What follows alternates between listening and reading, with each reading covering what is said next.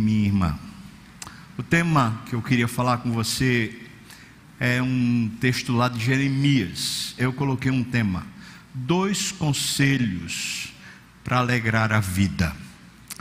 Para mudar de vida, para que a vida seja alegre. Dois conselhos da palavra do Senhor. Aqui no texto de Jeremias, certamente há muitos outros conselhos na Bíblia mas esse texto foi um dos textos bons durante esse período de férias, um texto para enriquecer o coração. E foi interessante que no final do processo ali da Covid, a minha irmã, que mora lá na Hungria, ela mandou para mim esse texto.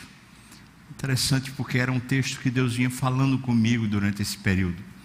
E foi muito bom aquele recado de Deus vindo dela, como se fosse uma confirmação é isso mesmo que eu estou falando contigo. Jeremias capítulo 10. Jeremias capítulo 10. Nós vamos ler até o versículo 16. Do primeiro versículo até o versículo 16.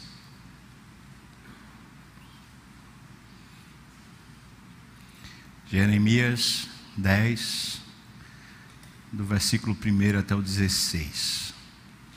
Ouvi a palavra que o Senhor vos fala a vós outros, ó igreja do Senhor, ó casa de Israel. Assim diz o Senhor: Não aprendais o caminho dos gentios, nem vos espanteis com os sinais dos céus, porque com eles os gentios se atemorizam. Os dois conselhos estão aqui, irmãos. Primeiro, não aprenda o caminho do ímpio. O segundo, não se espante com as coisas que acontecem na atmosfera, no céu, na terra, visíveis. Versículo 3: Porque os costumes dos povos são vaidade, pois eles cortam do bosque um madeiro, obra das mãos do artífice, com machado, com prata e ouro o enfeitam, com pregos e martelos o fixam, para que não oscile. Os ídolos são como um espantalho em pepinal que não podem falar. Necessitam quem os leve, porquanto não podem andar. Não tem mais, ou melhor, não tenhais receio deles, pois não podem nem fazer o mal, e não está neles o fazer o bem. Ninguém há semelhante a ti, Senhor. Tu és grande e grande é o poder do teu nome. Quem não te temeria a ti, ó Rei das Nações?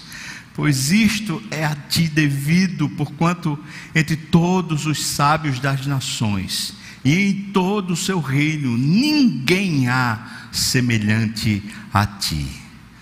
Mas eles todos se tornam estúpidos e loucos, seu ensino é vão e morto como um pedaço de madeira. Traz-se prata batida de Tarsis e ouro de Ufaz. Os ídolos são obra de artífice e de mão de ourives. Azuis e púrpuras são as suas vestes, e todos eles são obra de homens hábeis.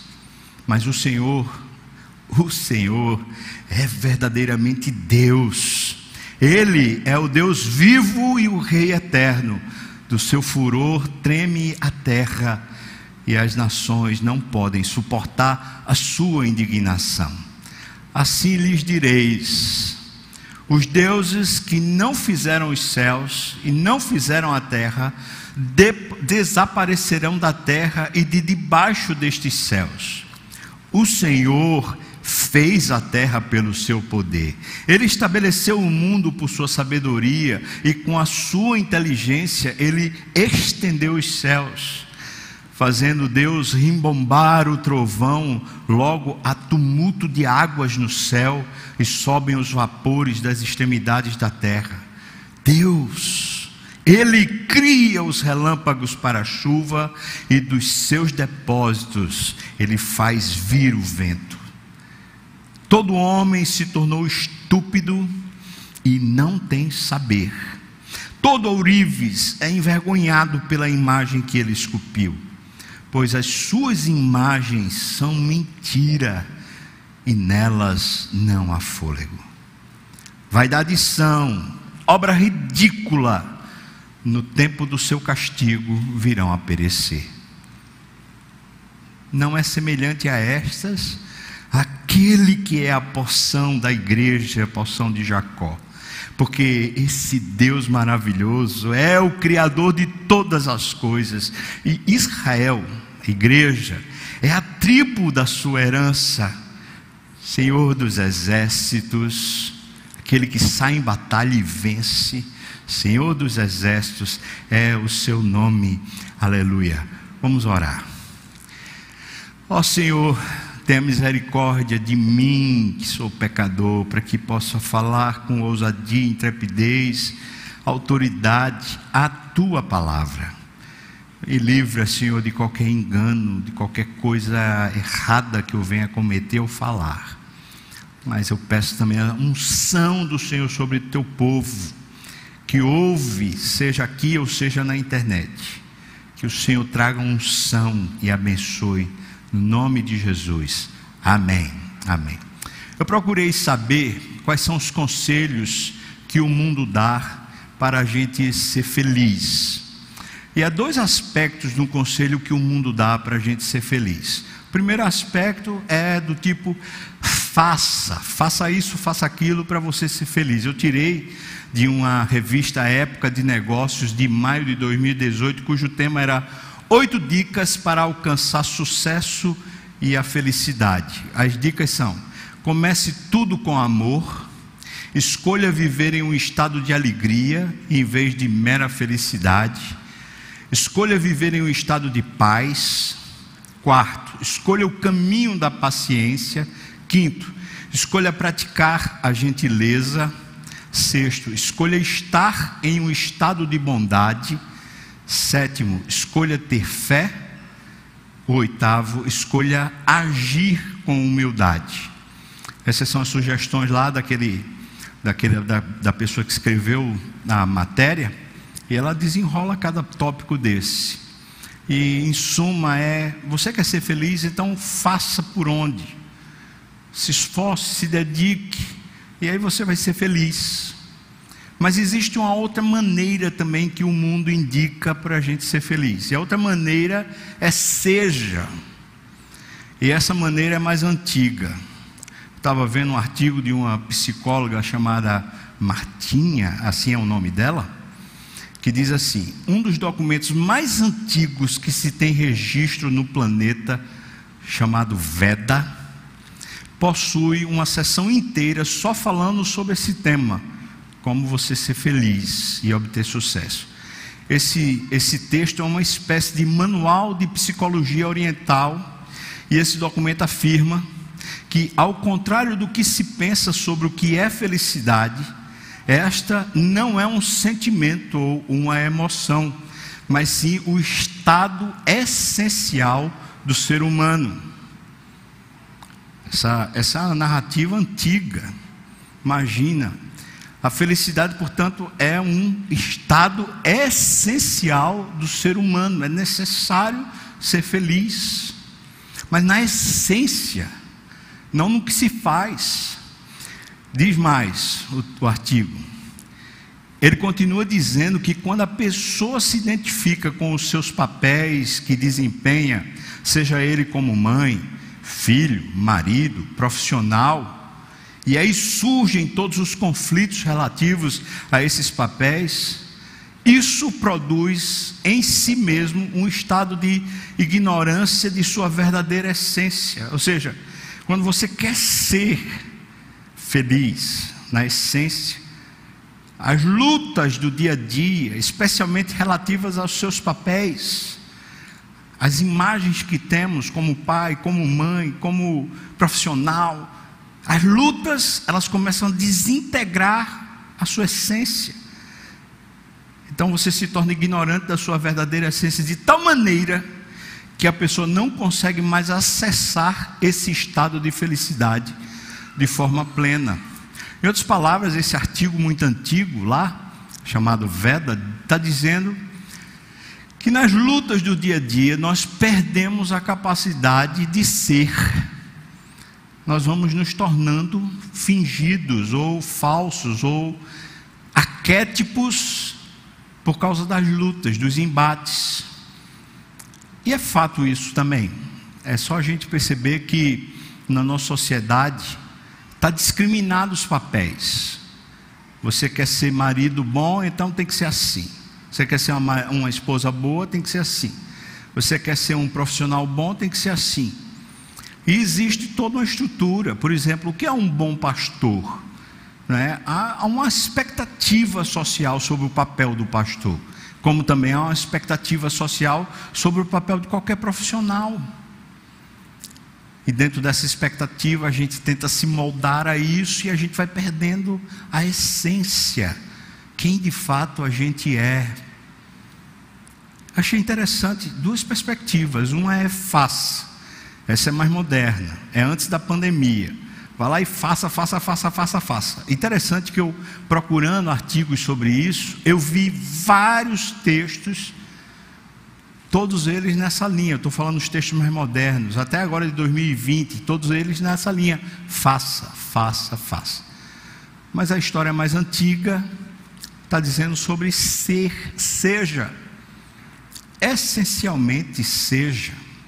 Tudo bem, o texto que a gente leu, texto de Jeremias, é de um profeta que tinha tristeza, ele é chamado profeta chorão. E ele tinha, passava por um momento dentro da história de Israel, um momento muito conflituoso, sem perspectiva de futuro. O que ia ser da nação? A Síria assolava Israel e nesse, nesse tumulto, o Egito crescia cada vez mais como uma força opressora sobre Israel. E você que conhece o mapa sabe que a Síria fica em cima, ao norte, enquanto o Egito fica ao sul. Então Israel estava sendo achatado por essas duas forças. Quando a Síria começou a perder força, veio Nabucodonosor com uma luta contra o Egito, chamada Carquemes. E essa luta Nabucodonosor venceu e começou a se tornar o grande expoente em toda a região, com exceção de Judá. Israel, né? A gente chama de Israel, mas era um pedaço lá chamado Judá. Judá, portanto, está cercado, existe opressão financeira, havia um caos financeiro, havia, claro, muita preocupação a respeito do futuro, o que é que a gente vai ser. E o profeta Jeremias começa a falar para a nação: nós temos um problema. O problema é que nós nos esquecemos do nosso Deus. Nós estamos como os gentios ou como os ímpios. Nós queremos viver a vida como os ímpios vivem. E nós perdemos a capacidade de ser feliz. Portanto, a perspectiva do texto que a gente vai ler de novo e a gente vai meditar nessa manhã é sobre isso, é como nós perdemos a capacidade de ser feliz. E, claro, o conselho dele é como retomar isso. E aqui me parece que as duas coisas se encaixam. Tanto faça como seja, elas estão incluídas no conselho de Deus a respeito de como viver uma vida feliz. Portanto, o tema é esse: dois conselhos para você alegrar a sua vida. Volte de novo a vista ao texto e vamos olhar. O versículo primeiro está dizendo que é a palavra de Deus. Ouça, e é para você, igreja, ouça, não deixe passar esse recado de Deus hoje nessa manhã. Não deixe passar. É para você e é falando com você. Ouça. O versículo 2 são os dois conselhos que serão, a partir de agora, serão destrinchados. O primeiro conselho é: não aprenda o caminho do ímpio. Não aprenda. Se o ímpio vai por um caminho, não é o seu. Não siga o exemplo. Não seja conivente. Não seja condescendente com o ímpio. Segundo conselho, nem se espante com as coisas fora, as coisas que acontecem no mundo. Ele está falando, nem vos espanteis com os sinais nos céus. E aqui tem a ver com os astros, claro, tem a ver com o movimento da natureza, mas tem a ver com as situações externas que começam a tumultuar o nosso coração.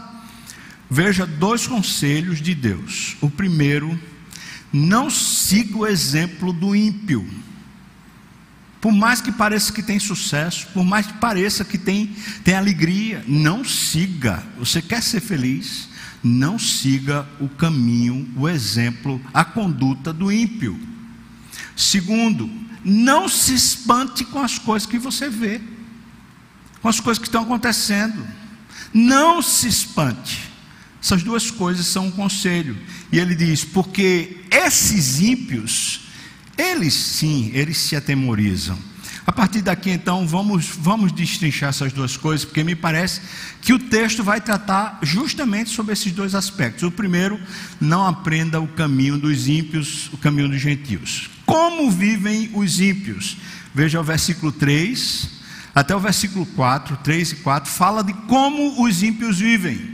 Primeira coisa que ele diz, eles transformam as suas habilidades em idolatria. Veja o versículo 3, por favor.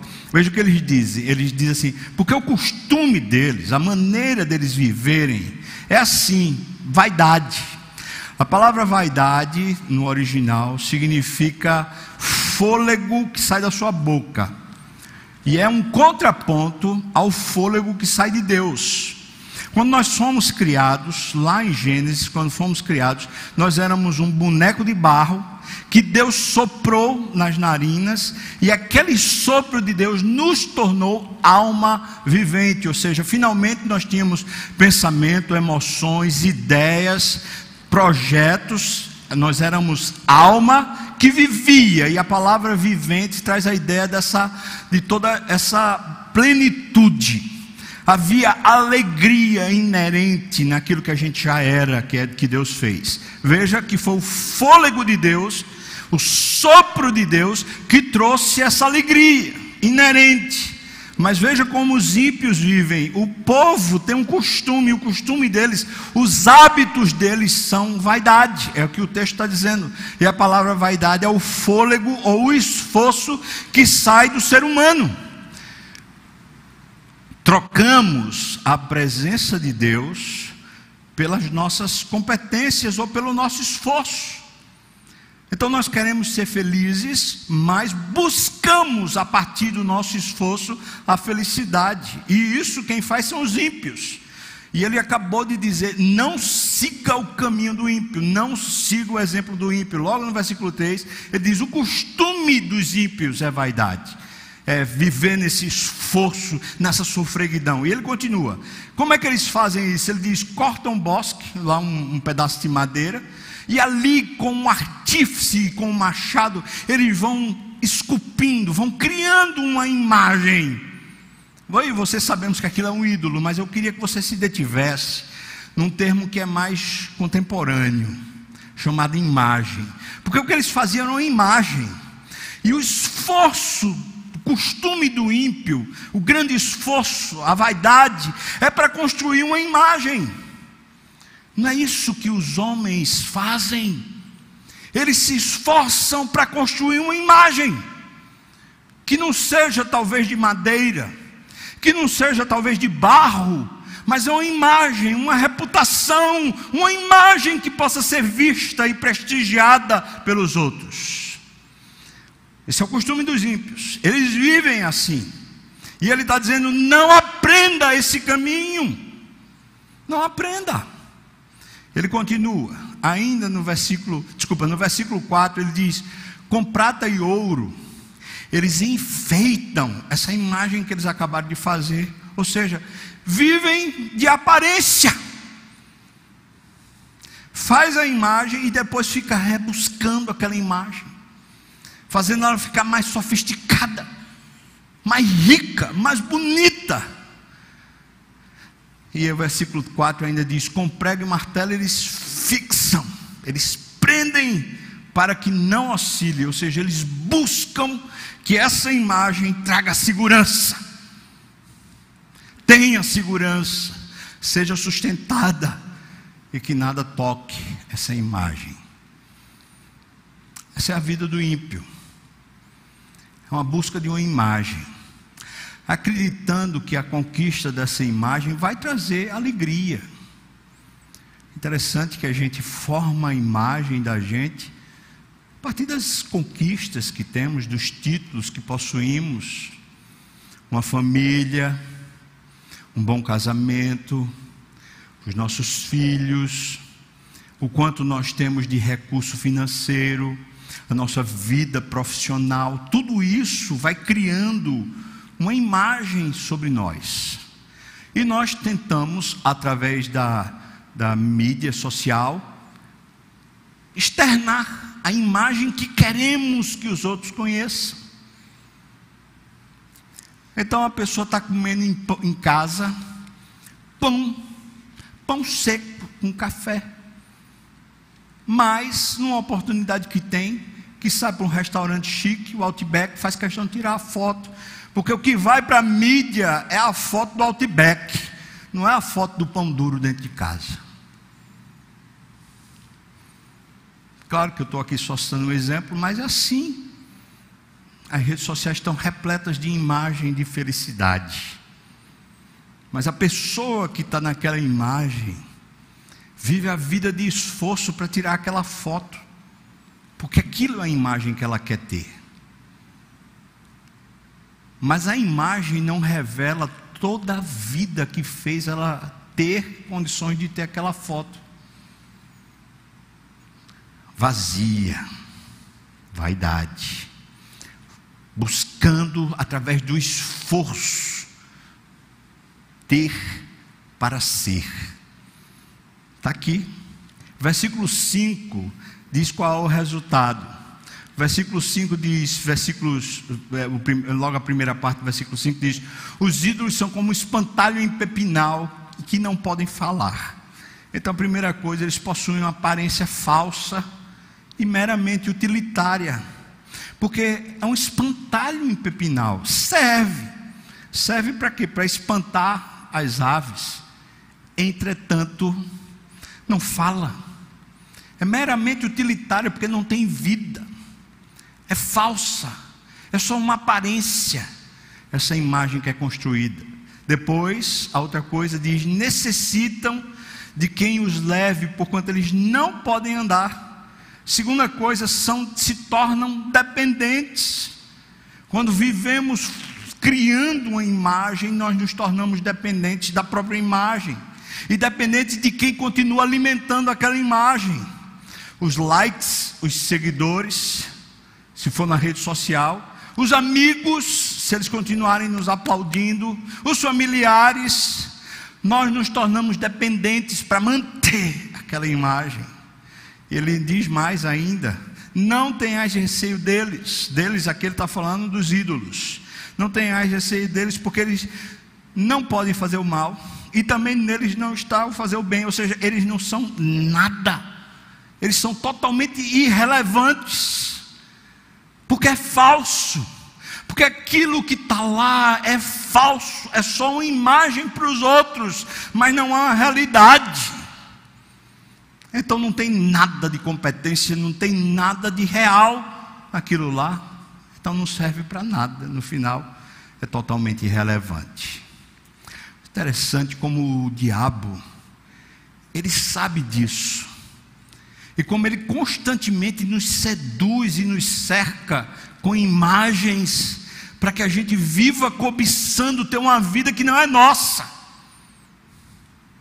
O tempo todo, irmãos. Sempre parece que está faltando alguma coisa. Sempre parece que existe uma instabilidade. Sempre parece que há uma crise.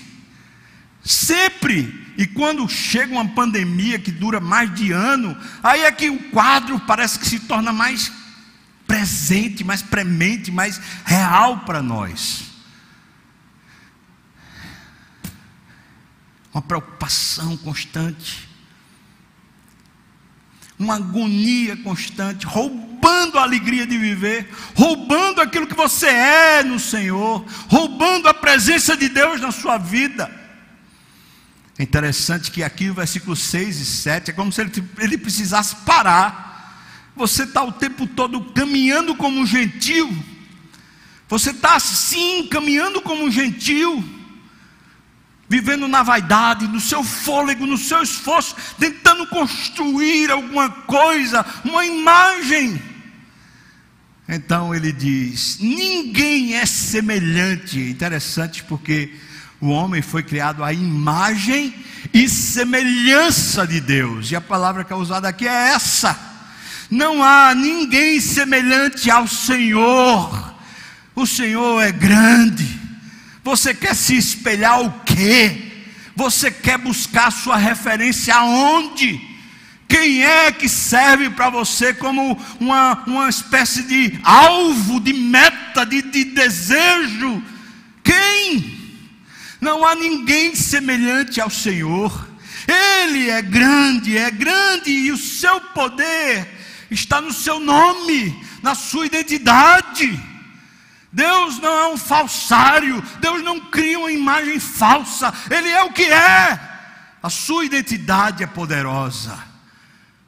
Onde buscamos a nossa referência, é por isso que a palavra do Senhor nos alimenta e nos restaura a alma, porque nesse, nessa sofreguidão da vida, nesses embates que a vida traz para nós, costumeiramente, nós somos conduzidos a caminhar como gentios, ou termos um estilo de vida igual aos ímpios. Eu não falo só de não ter tempo. Ah, eu não tenho tempo para ler a Bíblia, para orar eu não tenho tempo para ir para a igreja, eu não tenho tempo para fazer isso, fazer. Não estou falando só de tempo, irmãos, é muito mais do que isso. É que essa falta de Deus na nossa vida faz com que a vida vá se esvaindo.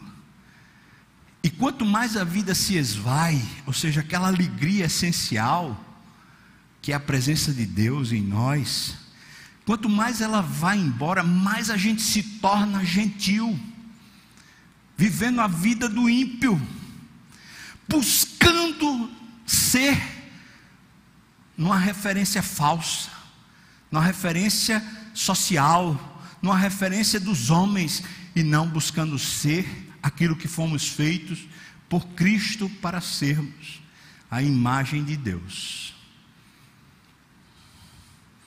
Versículo 7, ele diz assim: Quem é que não temeria ao Senhor? Quem é que ousaria? Até o diabo treme.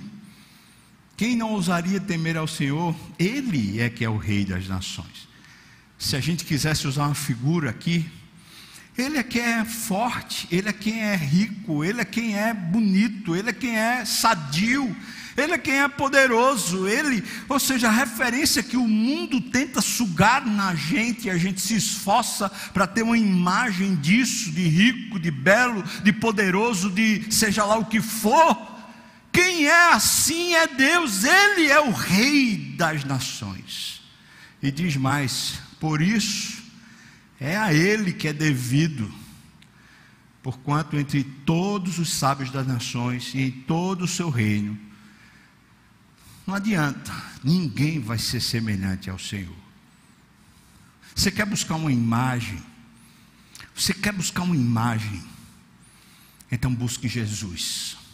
Ele é a imagem do Deus invisível. Ele é a exata expressão do seu ser. Hoje à tarde eu vou estar falando sobre esse Jesus. Quer uma imagem, irmão? Você quer um modelo, quer uma referência humana. Você olha assim e fala: Eu quero ser assim. Então busque nele.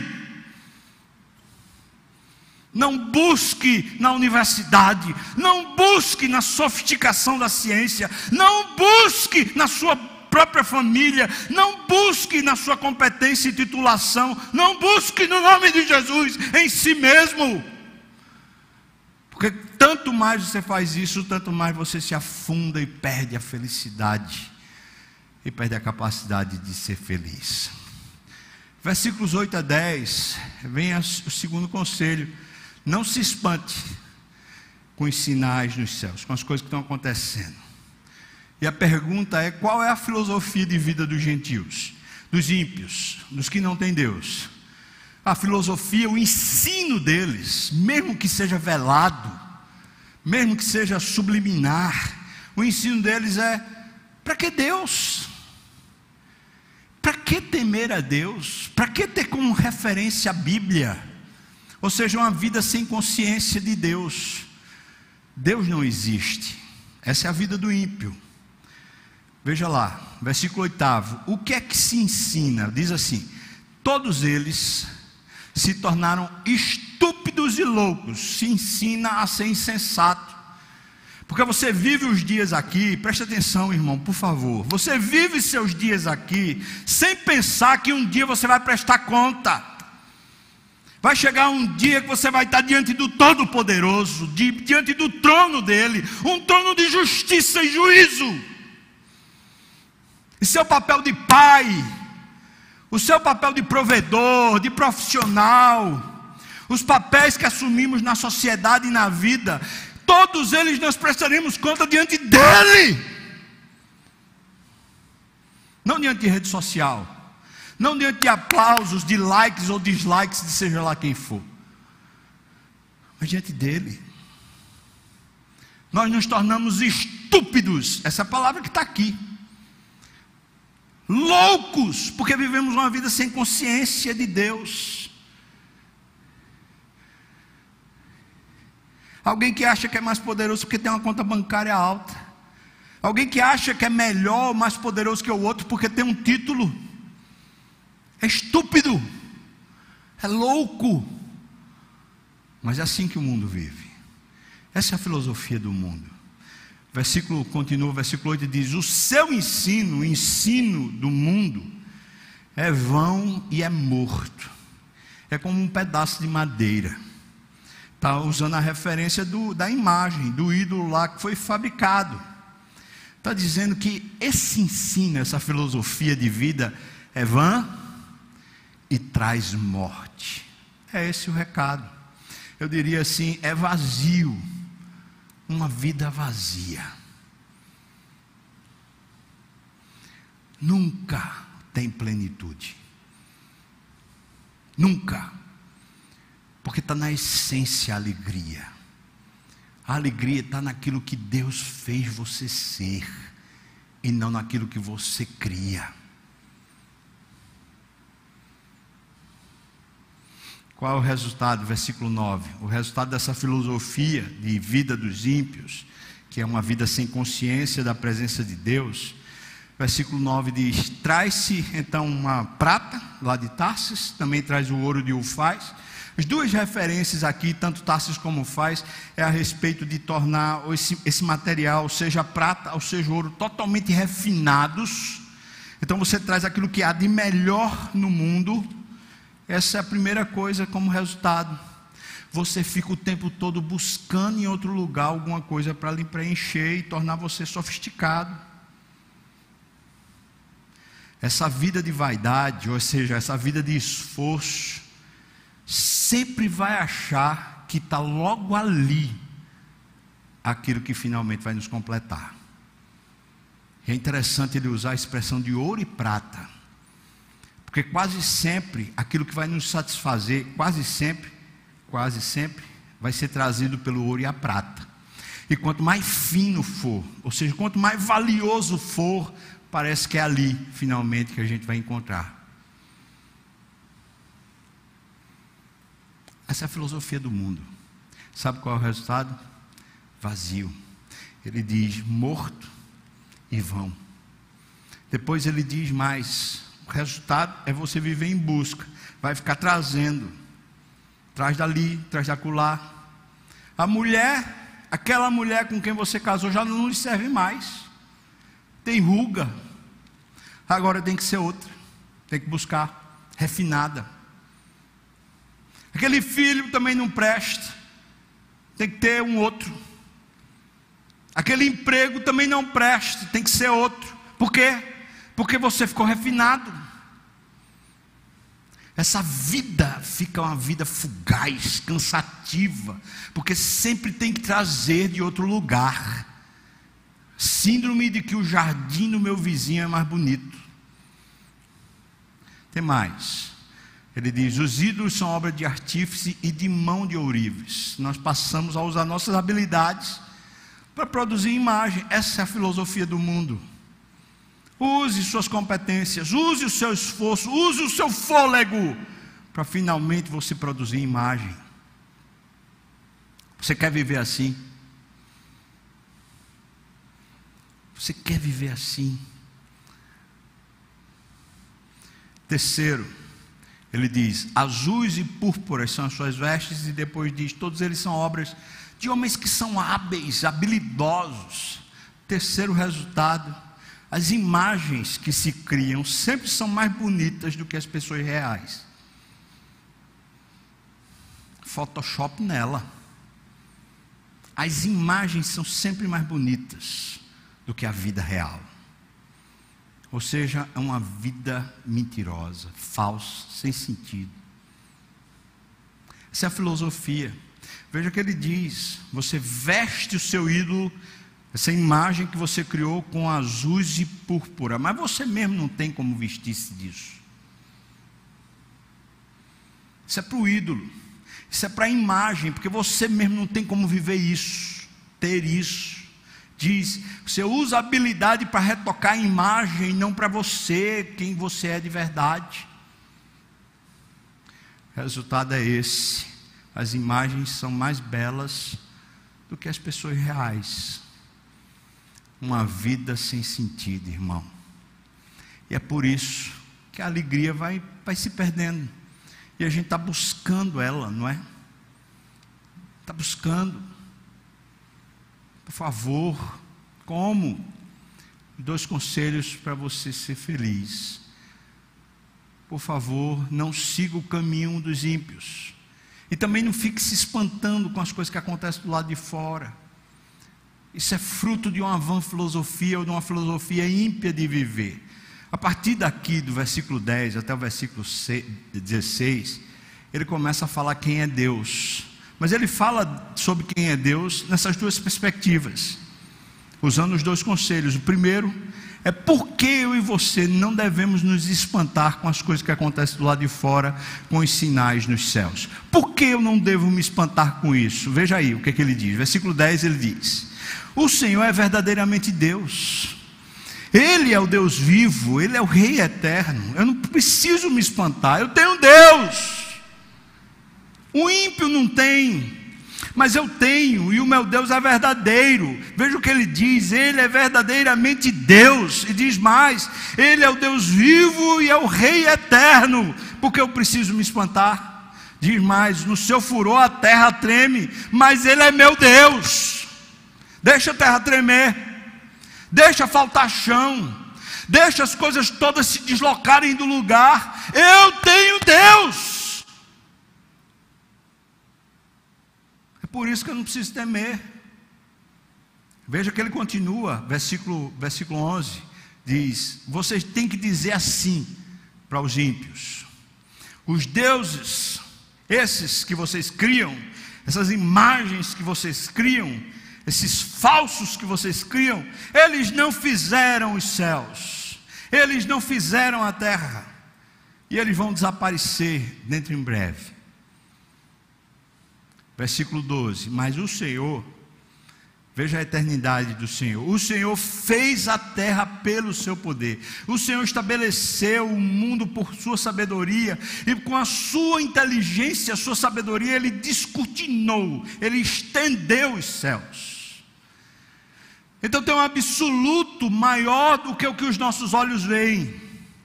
E o absoluto na nossa história é Deus. Deus não nos chama, irmãos, para buscarmos qualquer outra coisa nessa terra senão buscar a Deus. Buscar a Deus. Buscar-me-eis e me encontrareis. Quando? Quando me buscardes de todo o vosso coração. Eu serei achado de vós, eu farei mudar a vossa sorte, assim diz o Senhor. Aleluia. Lá em Amós ele diz: Buscai-me e vivei. Não adianta buscar em outro lugar. Como é assim, pastor? Como é que eu faço então? As coisas, as notícias continuam chegando. Uma cepa nova, é um negócio novo, vem da Índia, vem da China, vem de Manaus, vem não sei da onde, e, e nunca muda e fica essa, esse caos o tempo todo. Como é que eu faço? E de repente eu recebo o teste positivo do Covid, e agora estou com Covid, como é que eu faço? Eu fico com medo, fico com medo de ter que ir para o hospital, fico com medo de de repente ficar entubado e na UTI, de morrer, como é que eu faço? Porque as circunstâncias vão, vão acontecendo e eu, o que é que eu faço? Preste atenção, você tem, você tem onde pisar mais sólido do que o próprio terreno onde você está. Você tem uma segurança eterna. Quem foi que fez os céus? Quem foi que estendeu a terra? Foi o Senhor. Ele é mais forte do que tudo. Ele é o seu Deus. Ele se importa com você. Ele ama você. Ele garante o seu futuro. Todos os dias da sua vida, eternamente. Como é que eu aplico isso, pastor? Veja que é fé. Tranquiliza o coração, Deus está no comando. Deus está no comando. Deixa eu contar uma experiência agora da Covid, né? Estava ali no nono dia, sei lá, oitavo, nono dia. Amanheci e disse: estou bom. Eu estou bonzinho. Falei para minha esposa assim: Ju, eu vou caminhar, vou dar uma carreira. Você é doido. Pense num paciente doido. Vai não, meu filho, você não vai não, eu não fui. Eu estou bom. Décimo primeiro dia, irmãos. Febre. Diz, que miséria é essa? Febre. Eu fiquei com medo, irmão. Estou falando a verdade. Eu fiquei com medo. Falei, não é possível. Febre. Vamos tirar a saturação do sangue. Aí enterrou, com maneira de botar lá, 94. Aí Ju falou, tem que ir para o hospital. Eu falei, vou não. Vão, chega lá, vão me entubar, eu fico lá, morro lá. Vou para o hospital não. Com medo, irmão. Aí depois ela falou, não, vamos, vamos tirar de novo, que acho que não encaixou direito. Quando encaixou direito, 99, 98. Ah, aleluia. Não vou para o hospital. Aí, quando eu estava tomando banho, eu pensei: onde é que está minha fé?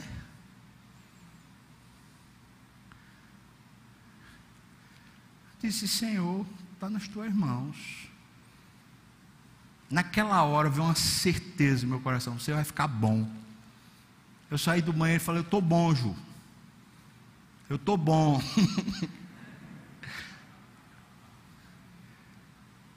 Mas estava bom pela fé. Não, não quer dizer que eu ainda não tinha febre, não.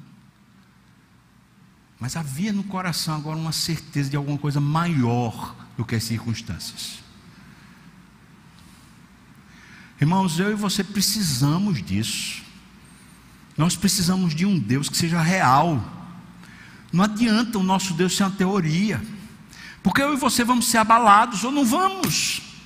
Vê a situação ruim, vê uma notícia, um negócio, as circunstâncias dos céus mudam e os gentios eles ficam apavorados. Eles falam: quem vai me sustentar? Quem vai me proteger? A gente viu o relato aqui de gente daqui da igreja que, que conhece pessoas ateias que os ateus estavam pedindo, ora por mim. Eu não creio que Deus existe, não, mas você crê, então ora por mim. Ou seja, quem não tem essa consciência verdadeira de um Deus real, pessoal, o que faz nessa hora? Se apavora. Mas eu e você temos Deus, amém, irmãos? Nós temos. Então se agarre no Senhor. Versículo 13 diz: Fazendo Ele, Deus, não, não a vida, não a atmosfera, não a natureza. Deus, fazendo Deus rimbombar o trovão, então há tumulto, as águas do céu, claro. É aquele trovão lindo, mas que dá um medo de lascar, não é? Uá, parece que o mundo vai acabar, aí fica pequenininho. Fazendo ele isso, Vai ter água do céu caindo daqui a pouco. Depois ele diz: E sobem os vapores das extremidades da terra. Ele, Deus, é quem cria tudo isso. Ele cria os relâmpagos, ele cria os trovões, Ele cria as circunstâncias. Ele cria. O vírus está na mão do Senhor, irmão. O que repele, protege você, não é vacina, é Deus. Não quer dizer que você não se vacine. Eu já tomei a primeira dose. Tomei. Acho que é AstraZeneca. Tomei a primeira dose. E vou tomar a segunda. E se você tiver de tomar, tome. Mas minha fé não está na, na vacina, não.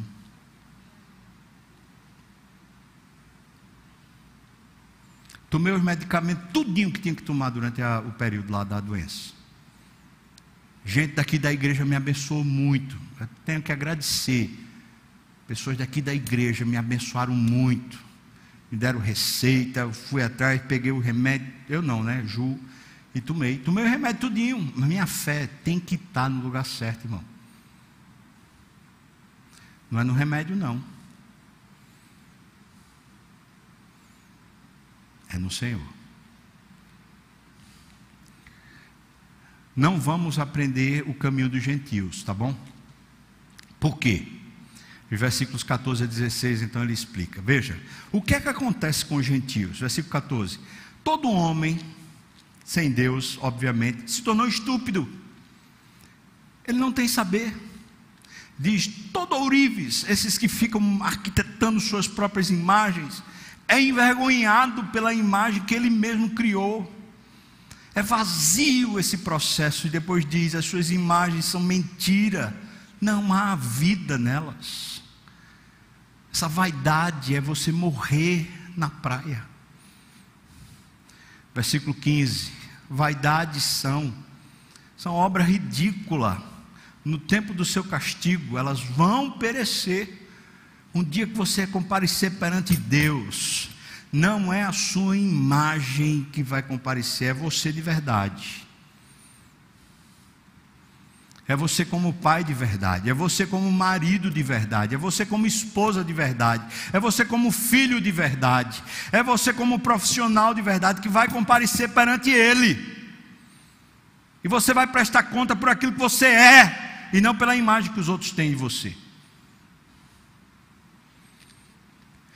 Versículo 16: Entretanto, Deus, não há semelhante, não há nada que seja semelhante. Aí ele fala aqui como um sentido muito pessoal: aquele que é a porção de Jacó. Se eu usar aqui a expressão de Jesus lá em João capítulo 8, eu posso fazer essa referência sem medo. Aquele que é a porção da igreja. Ele é a nossa porção, Deus é a nossa porção, Deus é a nossa herança, Deus é a nossa garantia, Deus é o nosso sucesso, Deus é a nossa alegria, aleluia. Diz: quem é semelhante? Não há, não há nada semelhante à nossa porção, nossa porção. E aí ele diz: porque Ele é o Criador de todas as coisas, e a igreja, ele fala Israel aqui, a igreja é a tribo da sua herança. Você acha que Deus vai descuidar de você? Por um minuto ele vai deixar de cuidar? Você acha que Deus vai descuidar dos seus filhos? Você acha que Deus vai descuidar dos seus negócios? Meus irmãos, podem as coisas estarem dando errado, mas pode ter certeza, você não vai dar errado. Por quê? Porque Deus é o seu Criador, é o seu sustentador. Veja a expressão que ele diz: Você é herança do Senhor. Como a herança do Senhor pode dar errado? O Senhor dos exércitos é o seu nome. Em outras palavras, quem sai para guerrear em nosso favor é o Senhor, não somos nós. A vida pode ser e deve ser em paz. Sabe, achei interessante que quando eu estava lendo, né, aquela expressão do mundo, faça por onde ser feliz, aí ele diz: comece tudo com amor, escolha viver em um estado de alegria, escolha viver em um estado de paz. As referências todas são da pessoa de Deus: amor, alegria, paz, paciência, gentileza, bondade, fé, humildade. Onde é que eu encontro isso, irmãos? Onde? Em mim. Escolha viver como se eu pudesse produzir em mim paciência. Você acha que eu posso produzir paciência? Escolha viver com humildade. Eu posso produzir humildade no meu coração? Escolha viver com alegria. Eu posso produzir alegria dentro de mim? Veja que as referências todas são sobre a pessoa de Deus. Em outras palavras, o mundo está dizendo faça, mas a Bíblia está dizendo busque. Busque a Deus. Ele é a fonte para tudo na sua vida. Ele é. Amém, irmão? O mundo também está dizendo seja. E nessa expressão de seja, ele fala que a felicidade é uma essência. E que as lutas do dia a dia fazem a gente perder a capacidade de ver quem a gente é. Quando o mundo está dizendo seja, a Bíblia está dizendo para você: creia. Ele fez você ser. Sabe o que ele fez você ser? Fez você ser herança do Senhor. Amém? Você é propriedade exclusiva de Deus. Amém? Você é santo porque Jesus lhe salvou e lhe purificou dos seus pecados pelos méritos do seu sangue. Amém, irmão? Você é salvo, isso quer dizer que nada nesse mundo pode lhe destruir, porque você está salvo. Amém, irmão? Preste atenção. A fonte é outra. Os conselhos são basicamente dois que ele nos dá. Não aprenda o caminho do ímpio. Pare de seguir o exemplo do ímpio, mesmo que pareça bom exemplo. Também não se espante com as coisas que estão acontecendo. Porque só quem não tem Deus é quem vive espantado. Dois conselhos para resgatar sua, sua alegria. Não fique aprendendo com o ímpio, nem viva se espantando com as coisas que estão acontecendo. A vida pode ser boa. Aleluia, porque ela pode ser boa. Vamos ficar de pé? Nós vamos orar. O pessoal do louvor pode vir para cá. Depois de orar, a gente canta e vocês vão para lá para as classes de escola dominical. Deus abençoe. Bom estar de volta. Cinco horas, não é isso? O nosso culto à tarde. Não é isso, irmãos? Cinco horas. Cinco horas estamos aqui. Vamos falar sobre Jesus. Vamos orar. Senhor, que coisa maravilhosa é ter garantia, ter segurança no Senhor coisa maravilhosa é ser herança tua, propriedade exclusiva tua. Louvado seja o teu nome. Obrigado porque o Senhor é quem nos protege, quem nos garante, quem nos abençoa, quem nos sustenta, quem nos fortalece, quem nos levanta, quem nos cura, quem nos salva. Tu és tudo para nós, Senhor. Bendito seja o teu nome, Pai. Oh Deus, levanta meu irmão e minha irmã que está batido, restaura-lhe a fé Pai, ensina-nos os caminhos do Senhor, para não seguirmos os caminhos dos ímpios, Pai.